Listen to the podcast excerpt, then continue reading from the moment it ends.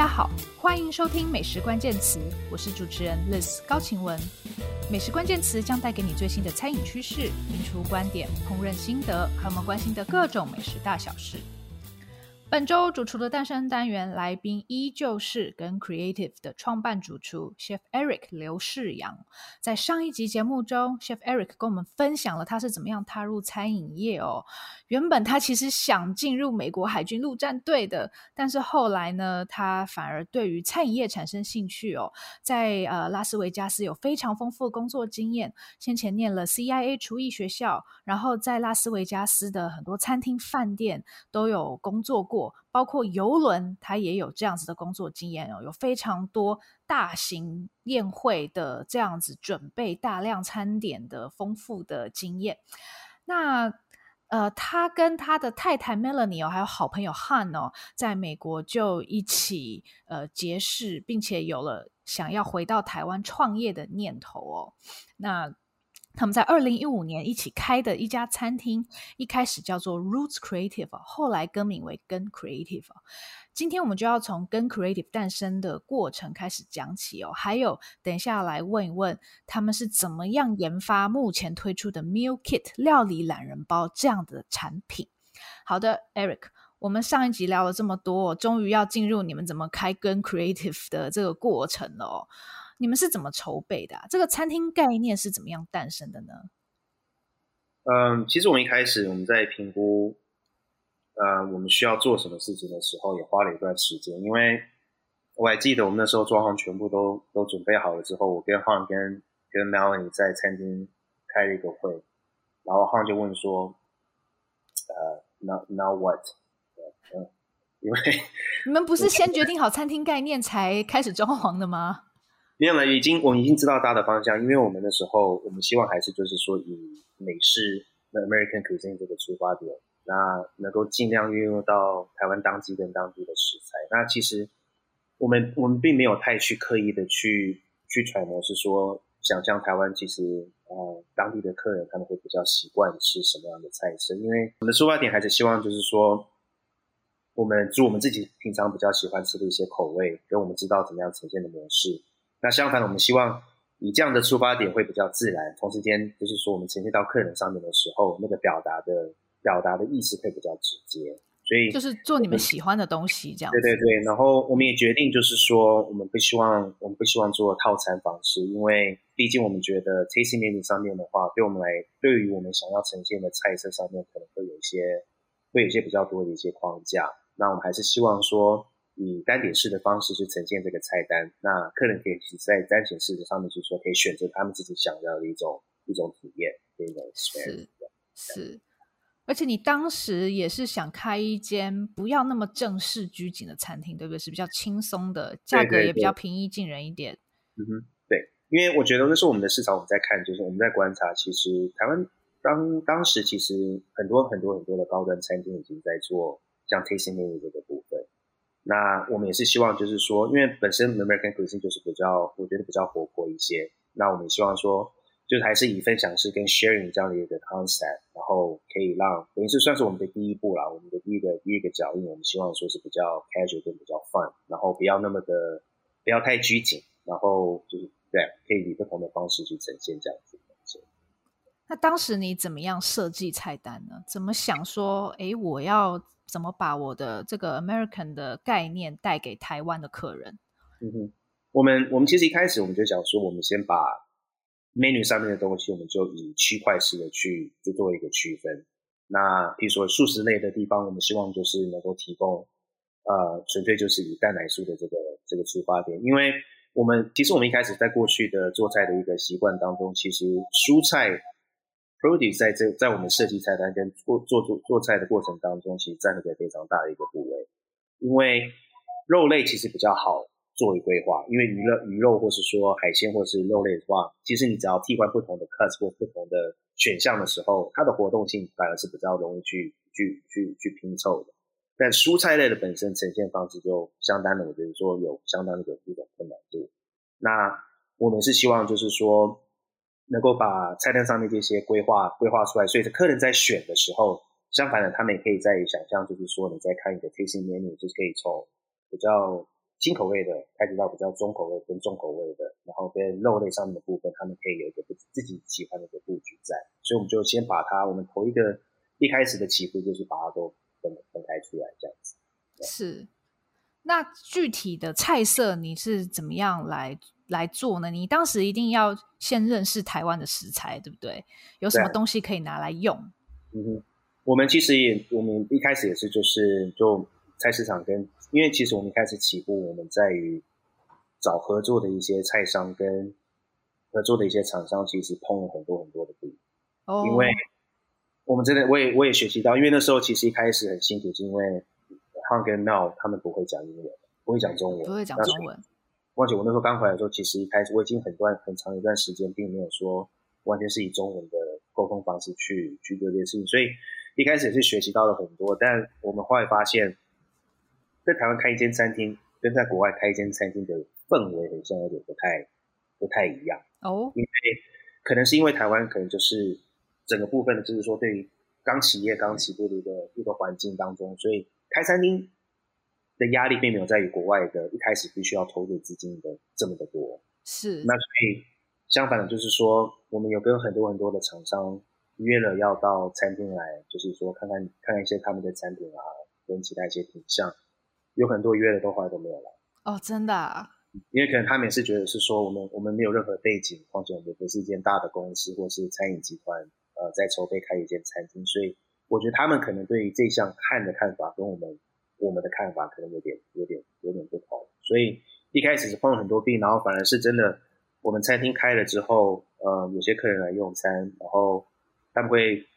介绍自己，然后你想多多了解我们在做什么的时候，开始慢慢慢慢认识其他一些，就是我们到现在还是都是很好的朋友。我真的很，我们也很感谢他们，就是说可以愿意分享他们他们当时就是有的这些资源跟跟资讯。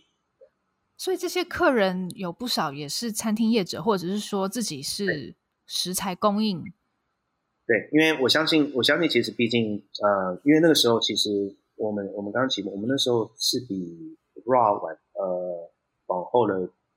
半年，应该差不多半年，对，半年。然后 Mume 比我们早开了三个月，所以其实那时候就开始有一些比较，就是西方这些餐厅开始有有开始在注入台北的动作，所以。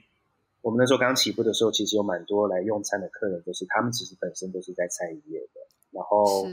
对我像像 Wes 啊，然后跟 Chef Dana，然后跟这些都是他们用餐来用餐，然后我们因为或者我经过其他朋友介绍所以才才认识的。其实他们对于就是说他们用了餐之后，他们对我们就是有些建议跟厂商这些东西，就是真的，我们真的在这边顺便跟他们说声谢谢，因为。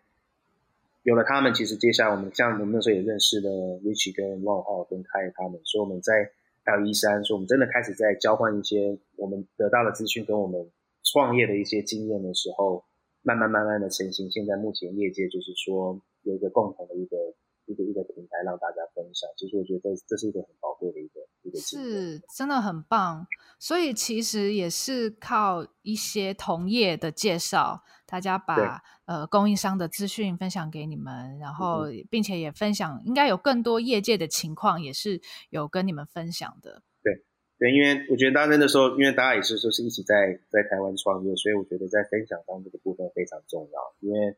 我们试过的，我们觉得好的，我们就是会，我们也希望说能够多多推广，因为毕竟。没有好的来源的话，我们也并没有好的食材跟好的好的好的东西可以运用到，所以这是一个我觉得是一个非常重要的一个双线道。是，那在呃开始接触台湾食材之后，台湾有什么样的食材让你很惊艳吗？或者是说有什么食材让你很想念先前在美国工作的情况？经验啊，呃，嗯、我我很喜欢台湾的有一些像，我也喜欢山苏。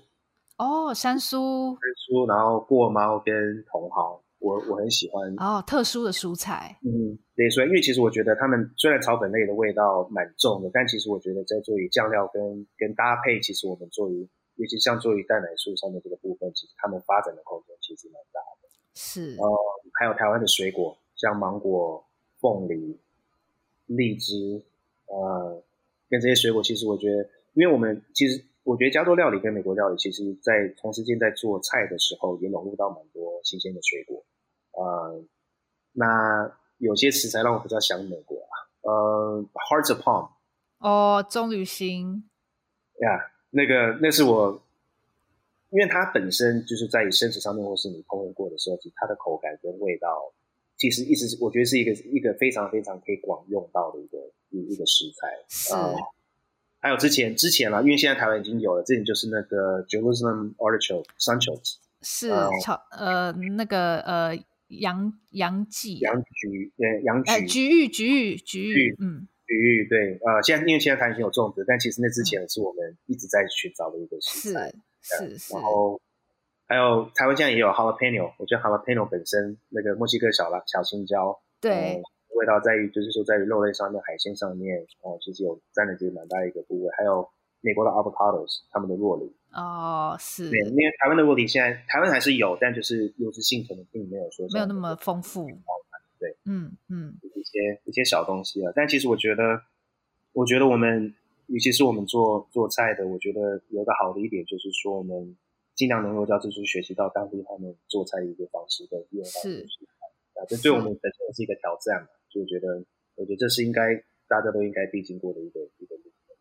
是是，但蛮有趣的是，先前你们三位在美国大饭店工作，其实都是面对很大量的顾客，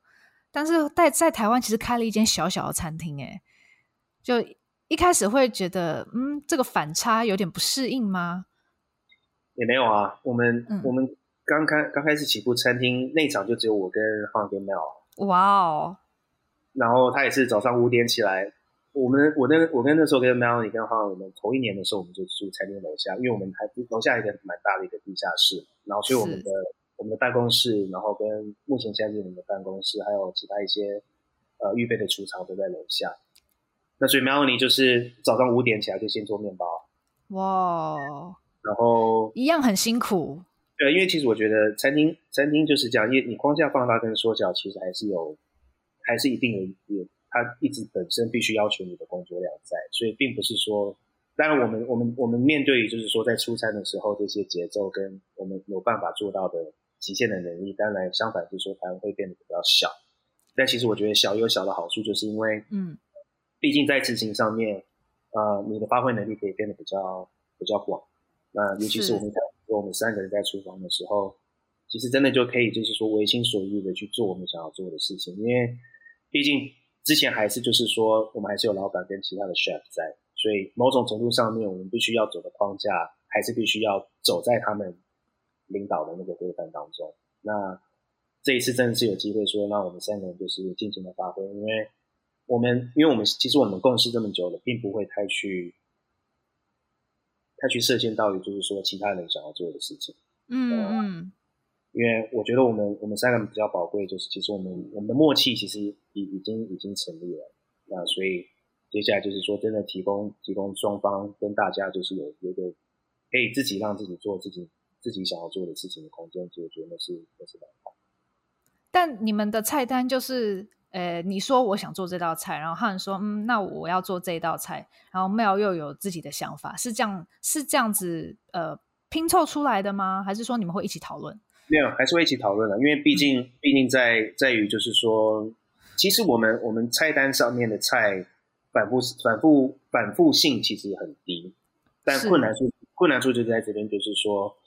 一旦你对自己做这样子的要求的时候，我必须讲说 Han 想要用。某种肉啊，他只要用的话，我就不能用。所以当然我们还是，oh. 我还必须要讨论到说，那假如我们至至至少要走重复性的时候，至少要一定 make sense。因为尤其是我觉得我们在单点式的菜单上面的时候，呃，毕竟选项跟选就是说选择的这些 option 跟客人是必须要提供足够。那所以在他想要走他的路线上面，想要呈现的路线上面的时候，我们还是必须要让这整个菜单有一个融入性在。要不然会对，要不然会拆的太散的时候，可能会有点有点怪怪的。对，是是，那而且你们也一直都是想要支持本地小农。对，一开始的时候，但一开始也是很，嗯、因为我们我们刚起步的时候，也是发现，其实很早之前就有很多小农在种植西方的这些这些这些蔬菜，但因为当时他们种出来的东西并没有完全的销售完，因为用的餐厅其实也不多。嗯，那导致于导致说，就是有经过一个阶段，他们觉得说，那我们还是我们还是提供第一跟第二市场他们大量的需求，那其他地方我们就先不做。其实那时候我们我们聊到碰到很多，他们是说部分有试尝试的做种过，但就是可能在因为毕竟气候不同嘛，那可能在于味道上面、风味上面跟呈现的方式上面，并不是他们当初想要得到的。但过去这六年当中，越来越多不同形态的餐厅、小型餐厅开始开始浮现的时候，我觉得相反的，对小农这个部分也是非常好的一个发展的一个机会。因为毕竟是，毕竟有更多的需求，有更多的销路的通道，可以让他们他们去做他们想要做的事。嗯，是。那什么时候开始有开第二家餐厅的念头呢？其实我们我们一直都有啦。我们坦白讲，我觉得我们算是慢的，因为我们我们做事情可能比较保守吧，因为。Butler's 也是我们开了跟 Creator 快要到我们四年半的时候才开的第二间第二间餐厅。那其实我们我们我们当然一开始也是有，就是说我们有打算有其他的 concept 想要发展出来，但也是可能是因为时机，或是说呃谈的方式上面的时候，并没有达到成功的效果。那 Butler's 也是因为我认识了 Alan，呃 Alan 他自己本身是葡萄酒进口商，呃认识他之后，我们因为我们跟裴磊也跟他也跟他叫酒，那也是认识的过程当中变得很好的朋友，对，然后所以一直在有一直在聊，就是说我们想要开一间餐厅，那可以让比较让大众跟客人可以比较轻松的享用葡萄酒，同时间有不同国籍跟不同影响到的餐上面的餐点，可以跟这些 international 的话可以做搭配，是。所以 Bottleless 是呃 Eric Han 和 Mel 开的第二间餐厅哦，叫飞瓶，呃，是在应该是去年二月，对不对？二月，对，去年二月，对，去年二月正式诞生的哦。那它主打的是你来喝葡萄酒。不用瓶子哦，所以它是非瓶哦，bottleless，呃，是一个呃葡萄酒 on tap 的概念哦，呃，你在里面可以点各种单杯的葡萄酒，然后它是用即饮式的方式哦，像是生啤一样在你面前，呃，用用那个那个那个叫什么那个 draft 来把它倒出来哦，然后配上的是很轻松的下酒菜哦，呃，我觉得这个概念很棒，也很有新意，但。有趣的是呢，Bottleless 是在去年疫情刚开始的时候诞生的。新餐厅碰上疫情哦，当时你们有什么想法？呃，我觉得我们我们其实我们面对的那时候面对的心心心态其实蛮天真的，因为我跟 Alan 其实，在筹备 Bottleless 的时候，这整个概念其实准备了差不多快一年，然后我们找光是找地点就已经花了快半年的时间。哦，这样，因为。其实也是因为，目前政府其实他们对于你所谓的餐厅跟餐酒馆的要求其实越来越高。那台北台北台北街边就是说有的店面要要必须去符合大家的需求的空间其实也不多。那所以我们那时候也花了很多的时间在于找，就是说，嗯，什么样的地点。呃，比较适合我们接下来这个第二个脚印，那也很真的很幸运啊，因为其实松山区庆城街那边是我我的第一志愿，我那时候就一直很喜欢那附近那个地带，因为它整个在整个就是等于是附近的区块当中，其实喝酒跟吃饭的这个习惯已经培养了很久了。是，那主要就是像其他酒吧跟烈酒跟啤酒这个部分已经很很很繁复，但是少的就是。我我们觉得我们观察少就是啤酒跟葡萄酒的这一块，那所以很幸运的那时候能够找到找到这个地方。那我们也是那那时候我们开始打算装潢开始装潢打算的时候，我们就希望可以压在过完农历年的之前，因为毕竟、okay. 因为毕竟过农过农历年没有人在没有人在上班的，所以那时候拖了拖了一阵子，然后开始在新闻上面一月开始在新闻上面开始听到肺炎这个。这个这个部分，然后有有呀，然后我们开始，我们最后他们交屋的时间刚好就压在疫情爆发的那个礼拜。哦，哇！那我跟我跟 Han 跟 Alan，我们群里就开了一个会，我们就讲说，那不管怎么样，因为我们都已经装潢好了，所以我们就还是继续执行。那我觉得我们很庆幸的就是说，因为我相信有很多很多餐饮界的朋友，我们其实，在二月到五月这个过程当中，其实国外的客人相反的就掉了非常非常多。是。呃，跟我们跟 Creative 那边，其实本身之前就已经疫情发生之前，差不多有差不多百分之五十的客人都是在国内。哦。所以一开始前几个月就非常的辛苦嘛，因为就是因为一下子项目很多。那菲平那边比较可爱的是。我们一开始的时候，呃，相反就是当地的客人就非常非常的踊跃。哦，那很棒。那我我们也幸运的原因是因为过去这一年，嗯，台湾在一过去的一年第一拆第一次第一次疫情爆发的时候，我们并没有并没有任何的 shutdown，或者说第三级的这个警报，或者说对，对，那当然室内室内社交距离我们还是我们还是有执行，但其实我们一开始其实我们起步的时候，呃。台湾当地的客人其实对我们的接受度就就蛮高的。其实我觉得台湾很好一点就是，嗯，客人可很愿意尝试新的东西。那相反的，就是我觉得我们一开始，其实我们一开始只有提供晚餐，啊、然后后来我们发现，就是说可能可能可以慢慢慢慢的设定，然后把把早午餐这个部分也推广出来。是是是。所以其实去年的状况算是蛮幸运的，因为台湾的疫情控制的蛮好的。那虽然一开始还是受到一些影响哦，不过当呃本土病例持续是加零的状态，餐饮业的生意就回来了，而且甚至可能比往年还要好，因为大家不能出国。那我想呃跟 Creative 跟 Bodless 其实也是有经历这样子的状况哦。呃，不过时间进入到今年五月哦，台湾本土疫情就升级了。嗯、那呃，餐厅突然不能内用，我想应该对你们来说冲击也是很大。嗯、那一开始呃遇到三级警戒的时候，你们有什么想法？那、嗯、我接着想问的就是，怎么会想要做 Meal Kit 这样子的产品啊？嗯、不过还是想问问你们一开始的决策过程。餐厅不能内用了，那怎么办？嗯哼，嗯、呃。我先我先讲跟这边好了，呃，跟这边其实我们在我们一开始是我记得是五月十十八号是礼拜六，呃，我只要没有记错的话，呃，应该是五月十五，十五十五，对，我觉得五月十五，对，五月十五，我们那时候当天我们就已经呃把当天晚上的客人的定位都先取消掉，是，呃，因为我知道，你像其实过去的经验就是上一年的经验，其实一开始。嗯，疫情开始发发生的时候，有很多餐厅他们已经开始做便当跟外带的一个动作。那其实，在跟我们一直没有做这样的原因，是因为第一点，我觉得我们的客群并不是，我们也并没有办法可以马上直接到达到达到，就是说 reach 到我们这些客群。那今年我们做的决定就是，我们就先休到五月底，就休到五月三十一号。那在这个过程当中，我们一直讨论到说。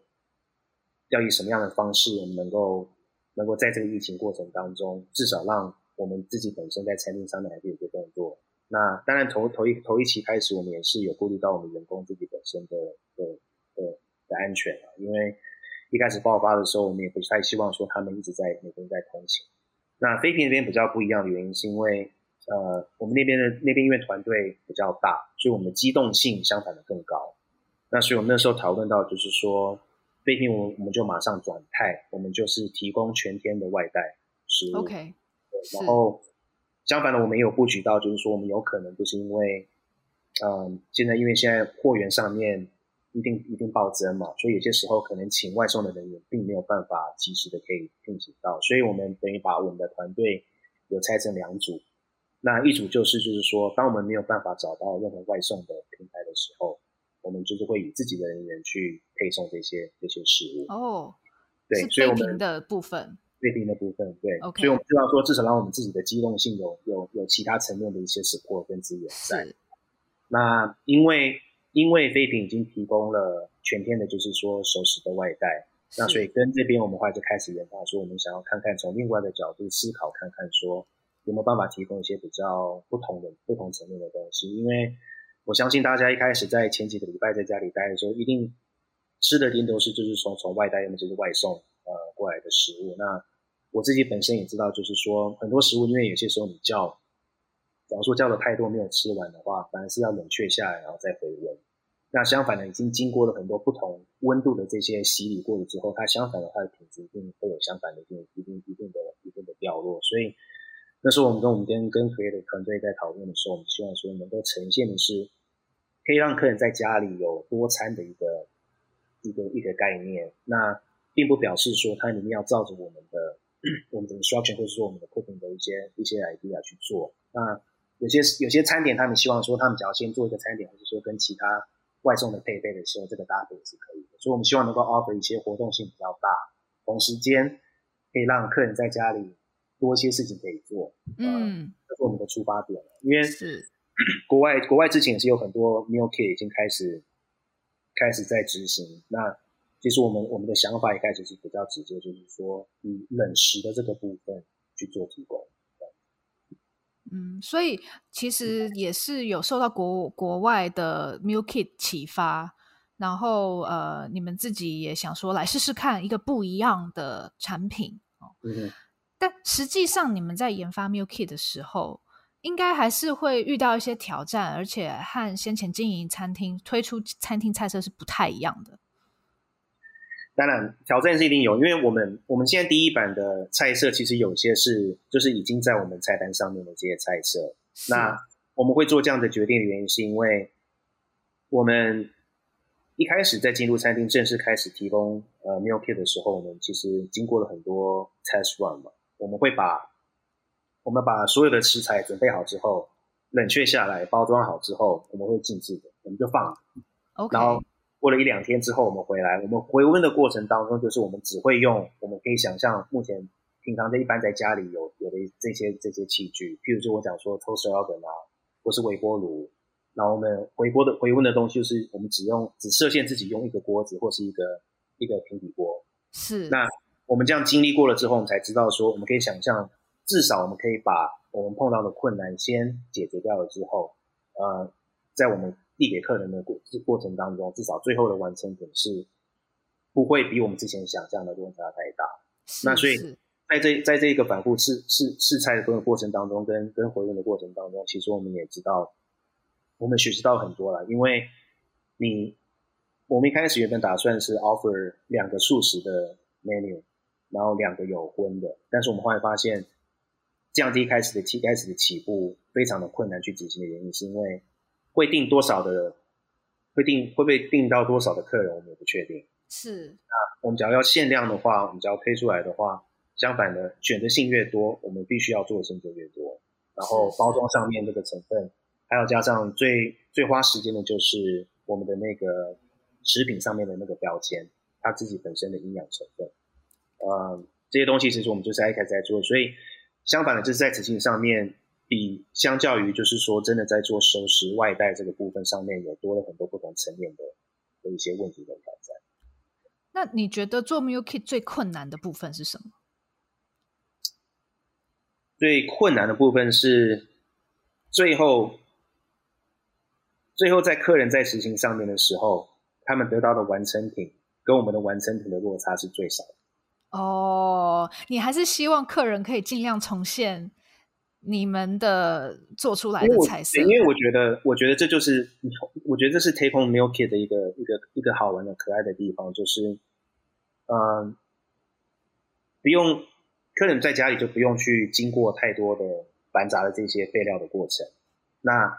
真的最最终只是说，比如说加个温、加个热，或是说真的煎个东西或者炒个东西的时候，他们得到的完成品是靠近，因为我觉得在温度上面他们可以自己。自己控制，然后呈现上面的时候，他们时间上面他们可以自己控制，所以至少他们在享用的时候是一个热腾腾的，或是说温度比较是冰的，或者沙拉什么时候，他们在这个温度上面、品质上面自己可以自己可以控制。对，那我觉得我们最困难的执行点，就是在于我们想象的时候，跟客人实际上得到的时候的那个落差是、嗯、是越少是越好，对不对？因为毕竟我们想要呈现的方式跟在餐厅可以可以帮他们加，就是我们真的在烹饪过程当中的相反的呈现方式是有些不同。那另外一个就是食物标签上的这个部分，其实也是，是对，那是占了一个很大很大的空间。因为我们我们的 General Manager Tina，我们把全部的食谱都以功课去计算完之后，呃，我就把这些资讯呃传给他。那 Tina 他就花了很多的时间，把每一个每一个部分我们要 serve 的一个 portion。他把每一个食材拆出来，然后再计算他自己本身里面的热量跟跟其他的一些资讯。哇哦，那这个换算是有什么资讯可以参考吗？在卫那在卫生部上面，他们网络上面就有一个有一个那个有一个有一个页有一个页，它这上面有一个资讯在那边，就是你可以使用他们的网页去做这些计算。那因为法规其实现在我们也是希望说，我们尽可能的做到，因为也坦白讲，这并不是我们的专长。但是就是说，我们希望能够在在这个疫情的这个过程当中，假如是说有真的长期在做转型的打算的话，这些这些事情还是毕竟是我们必须要经历过的。是那是，对啊，所以我们就是能够尽可能的，我们做到最足的，我们就我们就尽可能去做。嗯、呃，我收到跟 Creative 的 Meal Kit 的时候，其实真的还蛮惊讶。呃，每一个包装后面都有这个营养标示，因为这个真的已经是非常的呃超前部署了，而且非常细心。那跟 Creative 的 Meal Kit 也是我在这一次疫情中尝试的第一个 Meal Kit，然后我的体验非常好，因为我觉得我好轻松就做出跟跟 Creative 等级的料理哦，然后很好吃，就是完全照着指示做，我也没有去发挥什么自己的创意，我就是。一步一步按照你们的食谱步骤来做，然后成果就非常好。那我也觉得你们其实，在这么短的时间内，等于你们其实花了多久？两个礼拜吗？对，差不多对两。对，其实两个礼拜你们就呃研发出这个一日三餐很完整的套餐。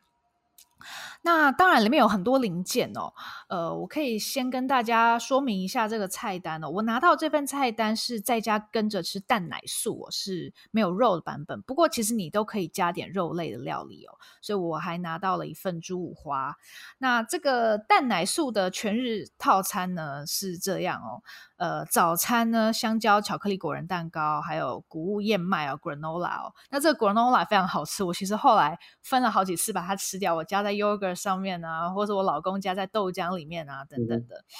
午餐呢，有这个季节沙拉，里面有慢慢弄的 burrata 哦，还有甜菜根、呃胡萝卜这些材料哦。那洋葱蘸酱跟薄饼。那这个就是我们在家比较不会做的东西啦，然后还有一个这个用薏仁做的一个类似像炖饭的东西，但是呢，跟 Creative 已经处理好了一个用蒜苗做的酱汁，那你只要轻松的加热这一包薏呃薏仁跟蒜苗的酱汁，你就可以得到餐厅等级的呃健康的谷物炖饭了。晚餐也很精彩哦，晚餐我非常喜欢那个法式面疙瘩。因为我在家就做不出来面疙瘩，我不可能去揉那个马铃薯面团，但是他就已经都帮你做了好，漂漂亮亮，然后你只要用平平底锅去把它煎的两面焦黄就好了。然后还有番茄汤也很好喝，番茄汤也是我在家做不出来的东西，因为你很难去熬高汤，然后再把它做到那么呃滑顺的质地。那还有奶油玉米跟这个有机彩虹胡萝卜、青花菜这样的一些配菜哦。那还有这个肉肉类料理的话呢，你可以加点这个跟 Creative 店内很人气的一个旧好猪的猪五花，那也是一样，他已经先帮你烹调好了，你只要放到小烤箱里面烤到两面焦脆，然后再沾上他提供的一个呃以韩式辣酱为基为基础的一个蘸酱哦，还有一些新鲜的蔬菜，这样，所以我就觉得诶 Kit 真的蛮好的诶，很方便诶，然后马上就可以摆出一桌大餐来。然后也是因为跟 Creative 关系，我就开始对于 Milk Kit 这种产品有点上心，所以我最近也有尝试其他的 Milk Kit，然后自己也爬了一些国外的资料，做了一些研究哦。那 Eric 算是我第一个面对面访问，面对面是指荧幕里面啊，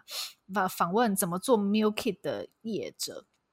所以我很好奇，说你们在设计菜单的时候，到底要考虑哪些事情？然后你刚刚讲到要怎么样尽量让消费者呈现出来的结果和你们预期是差不多的，要怎么样做到这件事情？我觉得在食材决定上面其实就很重要，因为我们接下来我们现在是在我们目前是在研发，是说接下来的两版两个版本，呃，是，是看要以上怎样的东西去呈现，因为。某种程度上面，譬如说像海鲜的话，呃，其实，在回温的过程当中，某种程度上面会有些困难。是。但是，假如是以完全是生的，呃，运作过程当中上面的话，在存放上面也是有些困难。所以，我觉得我觉得最大一个难点就是说，真的在于选的项目上面，同时间要有多元化的东西可以提供给客人。我觉得这是一个，这是一个最大的一个一个困难点，因为很多东西在执行上面，我觉得餐厅一个最大的优势就是我们东西是及时烹饪的，及时呈递到客人前面的时候，相反的这个发挥空间会非常非常的大。嗯，但你只要把它拘束开始办，也就是说，有些有些食材是客人可能拿到回到家以后会。可能两到三天之后才会才会去接触到的东西，是。所以在这一整个从包装的过程当中、运送的过程当中、存放的过程当中，我们必须要先去设限到说它自己本身品质上面变化是会多大，然后在于回到回归到于就是我们烹饪的技巧上面，跟客人在回温的过程当中，因为只要是牛肉的话，回温当中不管是回煎或是说回烤，那一定会在熟度上面一定会再继续增加，那所以就是说。像之前鼎泰丰他们考虑到他们的小笼包在运运作过程当中的时候，那那个温度，其实他们也做了很多很多的改变。那其实我觉得在在设想跟揣摩在食材上面的变化的时候，我觉得是最大一个困难点。那了解，对啊，其他从其他从时间，我们也是希望说能够提供一些比较特别的，比如说像像 Liz 刚刚提到的八十年疙瘩，或是说呃薄饼这些东西，因为其实在家里有些时候要做。其实要做其实不困难，但问题是有些时候你的分量你是一定一定要必须要做一定的量。那小家庭有些时候没有办法一次销售掉这么多的时候，其实在制作过程当中、浪费过程当中，其实有很大的会会会碰到很大的困扰。所以我们提供的东西呢，希望就是说能够通常在一般在其实在外带上面比较不会那么常见的这些东西。那相反的挑战就是我们要怎么样让客人得到的时候是我们想象那时候的一个品质在。所以从食材选择来说，你们避开海鲜，但是啊，然后避开牛肉，但是、呃、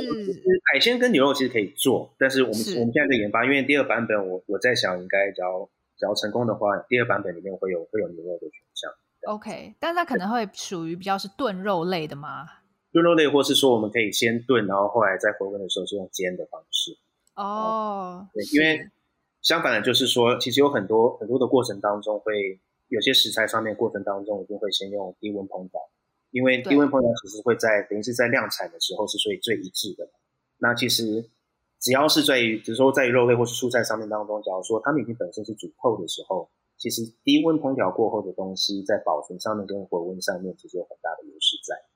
了解。所以所以绝大部分我们我们在思想的过程当中，就是说会多利用到这些比较一致性的这些烹饪的过过程。那像我们的我们的猪五花，我们在出餐之前一定会在我们的烤炉上面先就先替你烤过，那等于就是说这个上面的这个本身的 flavor 就已经在里面，所以您在回温的时候就不用再经过这一次的用另一次的处理这样。是是，那蔬菜其实你你们也有做很多处理，还有酱汁。对。那我我我蛮好奇，就是你们做各种处理之后，你是要怎么样把它分门别类，然后把它包装起来？因为我感觉包装很复杂。包装其实是对，是非常非常嗯费时的一件一件事情，因为我们我们在于就是说每一份出餐的时候，我们的我们的克数一定是一样的嘛，就是我们都会分开包装。那分开包装完之后呢，我们有些是真空包装，然后有些是就直接贴贴胶带包包装这样子，但最后还是必须要上我们的我们的食材的那个呃 ingredients 的那个呃 nutrition value 在上面，所以。在这个过程当中，我们我们必须当然第一点就是说，我们要正确的冷却这些食物，因为你只要包装的时候还是它也是有温的或是有水汽在的时候，相反的它保存的期限就就就就就缩短了很多。是。那尤其是现在台湾，呃，现在刚好是夏季的时候，尤其湿气又比较高，那所以其实在这些过程当中，我们就才是必须要去注意到，因为食安这个部分其实不管怎么样，是我们最最最最重视的一点。是。那怎么样正确的冷却食物呢？有些东西像譬如说，我想说我们煮完的蔬菜好了，因为只要是真空包装的话，我们就直接进冰水。那我们希望等于是说，在它在热的过程当中，跟它在冷却的过程当中，时间是最短的。是是是。因为一定要缩短它冷却的时间，所以细菌才不会生长。是是是。那肉类的话呢？肉类就如果不是。不是真空包装，还是你们大部分肉类也是真空？大部分肉类我们都会真空包装，但我们也是说，我们回烤，譬如说回烤完之后放置室温，然后我们再冷却。因为这些东西，因为毕竟你只要肉类，只要是说以嗯它本身已经有一定的温度在，你直接进冷冷藏的时候，它品质会相当的会接受到很多很多层面的破损，因为肉类收缩太快的话会变硬。那其他那个部分，所以我们有些不不同小的细节，我们还是必须要去注意到。是。那这些包装其实也是原本的团队在负责嘛，对不对？对。烹调跟包装都是。因为他们他们在家里关了几个礼拜，已经无聊。你现在跟有多少个呃内场的员工？内场现在有四个。四个，OK。那外场外场要一起来包装吗？外场有，那么外场也在包装，然后平日的话是接电话，所以我们我们现在平时本本身我们就是我们现在时间就是从十一点到七点，那所以在这个八个小时的过程当中，我们尽可能的还是把我们平常的平常的生活就是作息的习惯还是保持在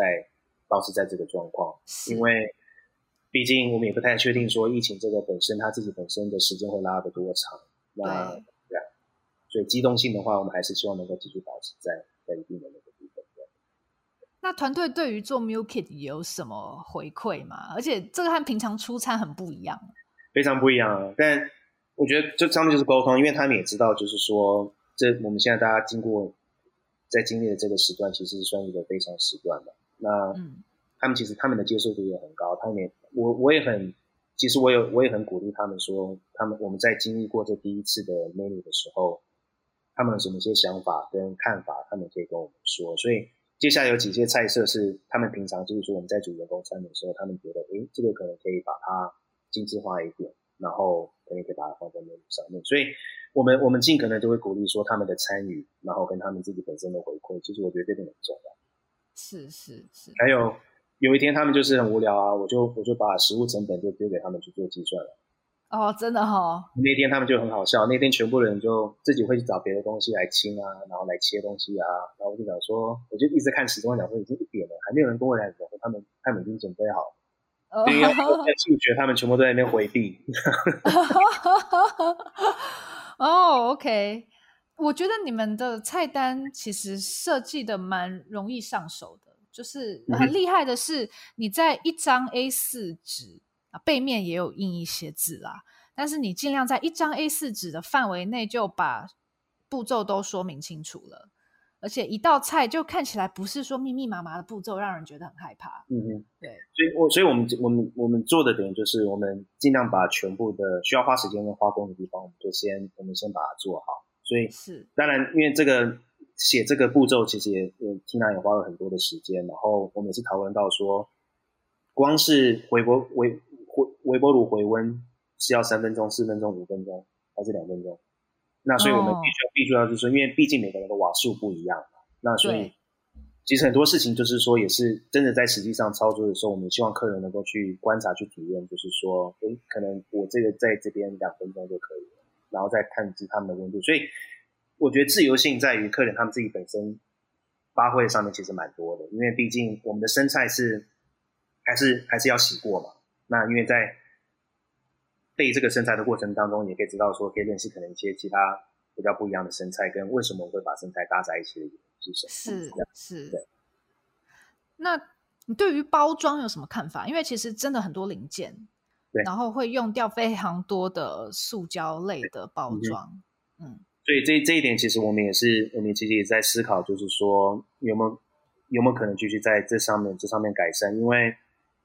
毕竟，我觉得开始做外带跟 home kill 这一点的话，相反的 disposables 抛弃式的这个部分东西都会用到相当的多。那所以我们后来一开始也是，我们送我们你拿到那个第一版的呃，并没有保冷袋。我们后来这我们后来因为保冷袋的时候还来不及啊、呃，来不及做制作出来，嗯，所以我们现在是希望就是说，提供这个保冷袋之后啊、呃，客人可以再回来再再回来重新点的时候，可以利用这个保冷袋。那相反的，因为其他。塑胶品像这些东西，某种程度上面对于保鲜上面还是还是最好最好最好的一些处理方式，所以我们希望就是说，有些包装袋在家里，客人只要是说剩菜这些部分，他们可以重新使用的时候，比如说其他有些剩下的食材，他们希望能够包，或者说没有使使用完的东西，这些这些包装他们可以再重新至少多利用几次，这样。是是。那目前客人有给你什么样的回馈吗？回馈其实绝大部分他们也是。也是蛮喜欢的啦，因为他们觉得能够自己在家里呃有另外一些事情可以做，然后也同时间就是说有办法在短时间之内有一些有些热食的热热腾腾的一些东西，他们想要他们其实也都蛮喜欢的。那有些少数的客人他们反映是说他们觉得分量不太够，呃但是呢可能也是看因为就是看说家庭大概是有几个人自己在享用这个这些餐点，对啊，那。同时间，我觉得我们自己本身，我们在执行上面其实有很多很多需要改善的地方。比如说像，我觉得像烹饪上面的一致性，我觉得跟多元化啦，我觉得这是我我们接下来想要做多做的一些事情。因为我们其实，在我们这个礼拜四开始，我们会提供一些热食，但这些热食我们不外送，就是只是在餐厅提供，然后会让客人来来取餐这样子，因为。毕竟只做只做只做 home meal kit 的话，其实它它有它的优点，但其实也有也有它的一些一些缺点在。是价格吗？价格部分，况且另外一个部分是价格，其实本身我觉得以平常人性的，因为我们我们设计餐点，我们这次出发点会以三餐去做的原因，是因为我们会听讲到，因为我平常譬如说跟 Mel 我们叫一些 Uber Eats 了，或者其他一些外送，光是本身一餐。两个人可能就已经一千多块，是是啊、呃，但是我觉得我们 Home Kit 有一个有一个比较困难的一点，就是说，因为毕竟这就是一个套餐，套餐当中一定有一些东西是客人喜欢或客人不喜欢吃的东西。对对，嗯。那同时间它又是一定的一个价钱，所以它自己本身的构价的活动性并不是很高。了解。况且也是因为食物成本的关系，跟制作的成本的制作的过程的关系，所以我们并没有办法有太多的选项可以让客人去替换，因为毕竟会多少人点，这是一个未知数，对不对？所以我觉得我们现在我们现在跟其我相信跟其他很多餐厅必须要在揣摩，就是说也是必须要去 figure out，就是说其实在订购上面这个过程当中呢，呃，是不是有可能其他一些比较 streamline 或是跟比较具体的一些方式去去执行它。嗯你是说 meal kit 方面，还是说其他的外带外送？meal kit，OK。那况且 meal kit，我觉得另外一个、另外另外一个缺点就是说，算是劣势啊，就是其实有些蛮多客人他们在家里不太喜欢开火，是，对不对？那毕竟他们他们比较，他们还是还是比较祈求，就是说，其余就是我送的东西是热热热食，我吃完了我就把这些东西丢掉我就好了，我不用做任何的清理，不用做任何的。所以，其实，在提供 meal kit 的时候，客群上面本身就已经开始有一些，就是有点 niche 的一些、一些、一些东西存在。对。那相反的，就是我觉得接下来这些选项了，因为其实有蛮多客人，他们已经开始回馈，就是说，反映就是很期待你们下一个新的 menu 啊。但是问题是，必须要提供新的 menu，后面幕后有很多很多很多的层面的东西需要执行到。所以，对啊。况且加上我们我们的现在的看法是，希望能够说，在疫情。过完之后，其实这个这个品相我们还是能够持续的去提供。哦，了解。因为我觉得这是其实本身来讲，我觉得这是一个区块，我觉得嗯是值得去发展下去的。但我们不希望.我们也不希望只是说呃疫情现在目前我们必须要转型，但转型这个部分，我也希望说我们至少至少就是在疫情结束完之后，在于呃客人生活上面习惯上面，我们可以有。有在更深入的一个一个接洽点在哦，那这是我们目前的打算了，但执行上面当然还是必须要再经过观察。是是，嗯、但以目前 meal kit 销售状况来说，有达到你当初的预期吗？还是因为我觉得是刚起步的关系，所以我觉得接下来就是我们我们我们才会提供一些热食，让附住在附近的客人，嗯、因为我们一开始觉得是说是会是在住在附近的客人来取餐的。几率会比较高，是，但那反而现在全部订餐的客人都是不是住在附近的客人哦，那大家是专程想要来尝试这个 meal kit，所以我在想，对啊，我在想，可能在菜色上面我们做些改变的话，可能会也也会更吸引附近的客人客群。但是，就像我跟我跟我们我们团队讨论的，就是也真的有可能绝大部分的客人在家里并不是有开火的习惯，那他们可能觉得是说我一餐三餐这样，假如说譬如两个人或三个人，假如说。反而会制造成压力的时候，呃，这反而反而是会对啊，这个会至少会在 sales 上面会有一些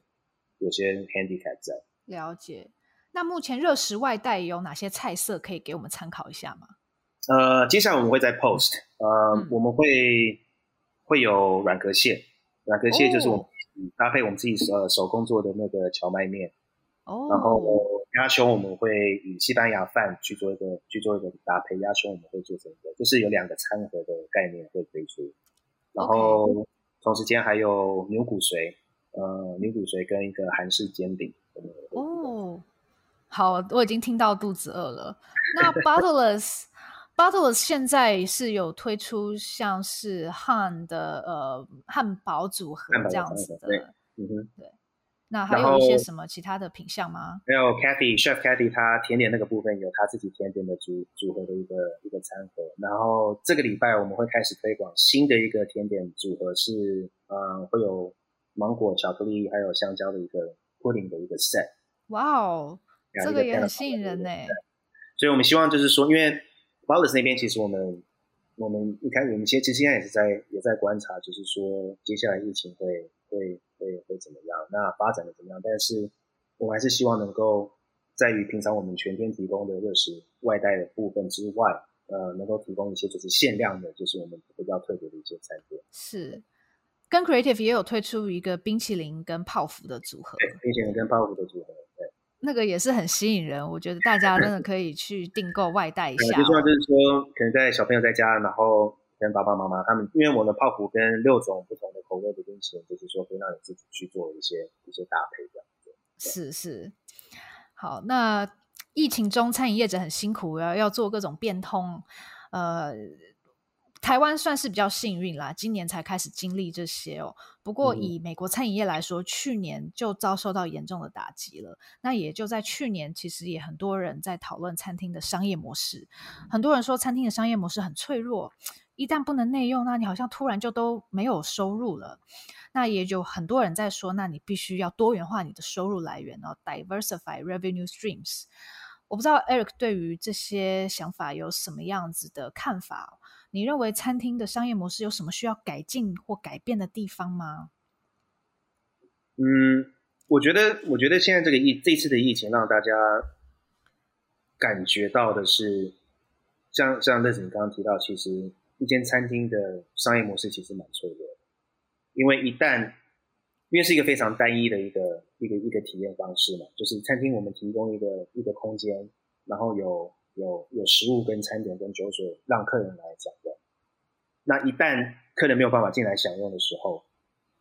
你的经济来源就完全被断掉。所以，我我本身的看法是说，我觉得这个模式，嗯，其实我们现在只在一个度过期啦，因为我相信，毕竟所有会出去用餐跟去酒吧喝酒的人，他们毕竟在就是说，等一旦过了之后，我觉得这些习惯还是会回归的。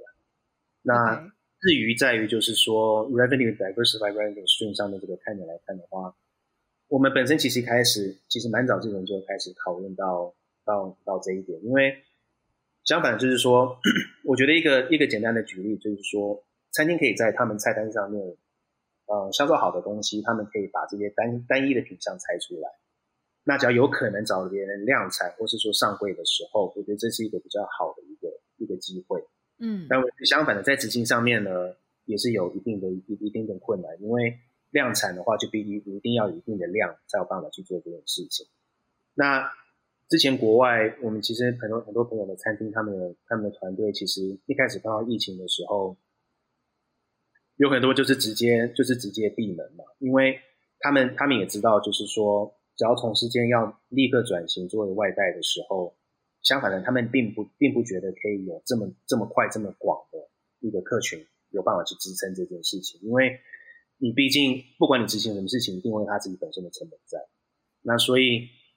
我觉得在在国外，他们有些很多餐厅，那譬如像像 Eleven Madison Park 跟像呃 Grand Agons 的那个 Linia，他们很多开始就做餐盒这些部分，还有像 Manresa Los Gatos 他们也做，就是说他们有做一个 Family Family Meal，就是说每天有不同的 menu，然后让客人来取。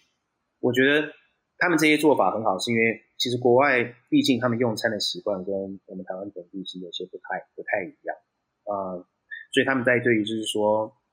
开车去外面别的地方取取餐的时候，这些习惯对他们来讲也是比较容易去去适应到的。嗯、呃，那台湾因为本身我们本地这边其实真的要叫外带跟吃的东西是非常非常方便，因为。我举个例哈，光是我们假如说真的你不介意的话，其实你在 Seven Eleven 一个礼拜吃三次应该没有问题。是，就是因为它选项就是这么的多，那所以很多餐厅就是说在于就是说想要他们要转在转型上面部分上面，其实我觉得有些困难度的原因是因为不管怎么样，你还是会压在成本上面那